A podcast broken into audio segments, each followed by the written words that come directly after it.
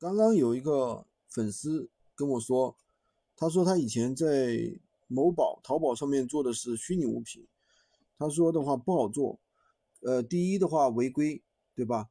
第二个的话，他就感觉在网络上赚钱啊，说快也快啊，但有可能明天就不行了。那为什么他会有这种感觉呢？其实，因为啊，他做的是虚拟物品，虚拟物品说起来是一本万利啊，就是比如说你上别人那里。把这个虚拟物品一买，然后你就可以开始卖，对吧？但是呢，它这里面有两个致命的问题，谁也解决不了。第一个呢，就是虚拟物品太容易违规了。嗯，因为什么呢？其实各大平台对于虚拟物品的话，都是就是怎么说呢？不是特别容忍。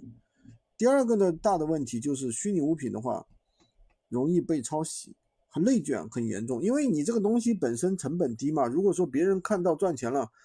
那别人也傻呀，别人不知道也去买来做呀，所以说它很容易内卷。所以我们一般现在的话不提倡大家去做虚拟物品。其实说是没有成本，对吧？说是虚拟物品啊，没有成本，一本万利。但是你要知道，人的时间就是最大的成本，对吧？那么我们怎么样在最短的时间内，对吧？比如说你做大件商品，做我们的大件商品，那你同样是用。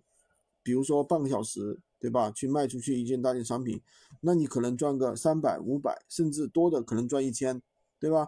但是呢，你如果是用那种卖虚拟物品，你可能花个十分钟，赚个三块、五块，最多十块、二十块，不得了了。虚拟物品不可能卖得很高的，对不对？那还是那句老话，时间是最大的成本，时间是我们最大的敌人，时间是一去永不复返的，对吧？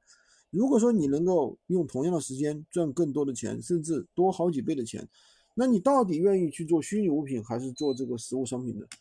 我觉得实物商品更靠谱一些，就并不像很多网红说的啊，什么给我那个做虚拟物品啊，一本万利啊，一个月搞个好几千啊很容易啊。那我告诉你，你可能第一个月搞好几千很容易，第二个月你就搞不了了，对不对？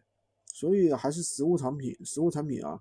长长久久的，对吧？也不说多了，有的人说你这个到底能做多久啊？多了我不敢说，做三年五年没问题，对吧？阿里巴巴做了，对吧？已经近二十年了，是吧？